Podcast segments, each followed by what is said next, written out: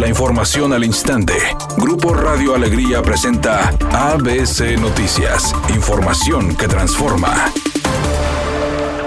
El rector de la Universidad Autónoma de Nuevo León, Santos Guzmán López, sostuvo una reunión este martes con diputados locales en la Biblioteca Universitaria Raúl Rangel Frías, donde destacó la importancia del hospital universitario como un centro de salud de tercer nivel, con alcance regional, además de exponer los proyectos de infraestructura y desarrollo en el campus Cadereyta, la construcción del Centro de Investigación y Desarrollo en Educación Bilingüe en el sector Cumbres y el Centro de Investigación y Desarrollo de Sismología en Linares, además de abordar los aspectos vinculados a la cobertura, inclusión educativa en beneficio de la juventud del Estado. Por su parte, la presidenta del Congreso, Ivonne Álvarez García, agradeció el compromiso social de la máxima casa de estudios en tiempos de pandemia, en la atención de salud de la población y consolidar el programa de becas para garantizar el acceso a la educación media y superior. Algunos médicos alertaron a la población por clínicas que utilizan un escáner como herramientas para diagnosticar enfermedades, como es el caso de Family for Life, que además transmite publicidad engañosa a través de sus redes sociales y que ocasionó la clausura de una de sus sucursales en el municipio de Guadalupe.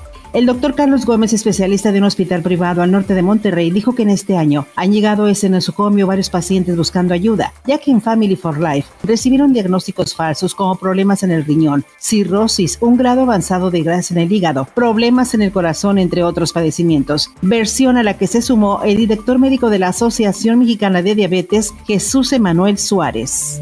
La secretaria de Educación Pública, Delfina Gómez, reconoció que 90.000 alumnos de todos los niveles no continuaron sus estudios por la pandemia del coronavirus, pero se trabaja para motivarlos a que retomen la escuela. Al comparecer en la Cámara de Diputados, dijo que 22 millones de alumnos ya regresaron a clases presenciales. El regreso a clases presenciales es necesario no solo para alcanzar los logros académicos, sino también para proteger la salud física y emocional tanto de estudiantes como de docentes. Editorial ABC con Eduardo Garza. A los maestros ya los dejaron en el olvido con el tema de la vacunación anti-COVID. Fueron los primeros vacunados con la cancino de una sola dosis. Hasta ahí todo bien. Luego resultó que la cancino no está avalada por la Organización Mundial de la Salud, que Estados Unidos no la admite para poder ingresar a ese país. Y a los profes oficialmente no les dicen que sigue con ellos. Algunas voces aseguran que la cancino ya ni va a llegar a México y a los profes los tienen olvidados, al menos esa es mi opinión y nada más.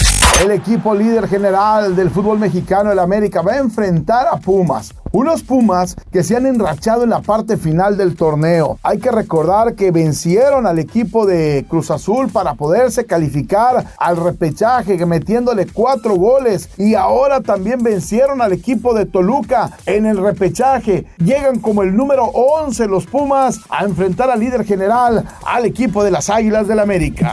El cantante David Sommer, vocalista del grupo Hombres G, ya llegó a México y utilizó sus redes sociales para denunciar que la aerolínea en la que viajó le perdió sus maletas. Dijo que tiene actividades con la prensa hoy y mañana. Y no solo eso, sino que también tiene conciertos y que no sabe cómo le va a hacer porque su ropa fue a dar incluso a otro continente. Es una tarde con escasa nubosidad. Se espera una temperatura mínima que oscilará en los 16 grados. Para mañana miércoles se pronostica un día con cielo parcialmente nublado. Una temperatura máxima de 26 grados, una mínima de 14. La actual en el centro de Monterrey, 20 grados.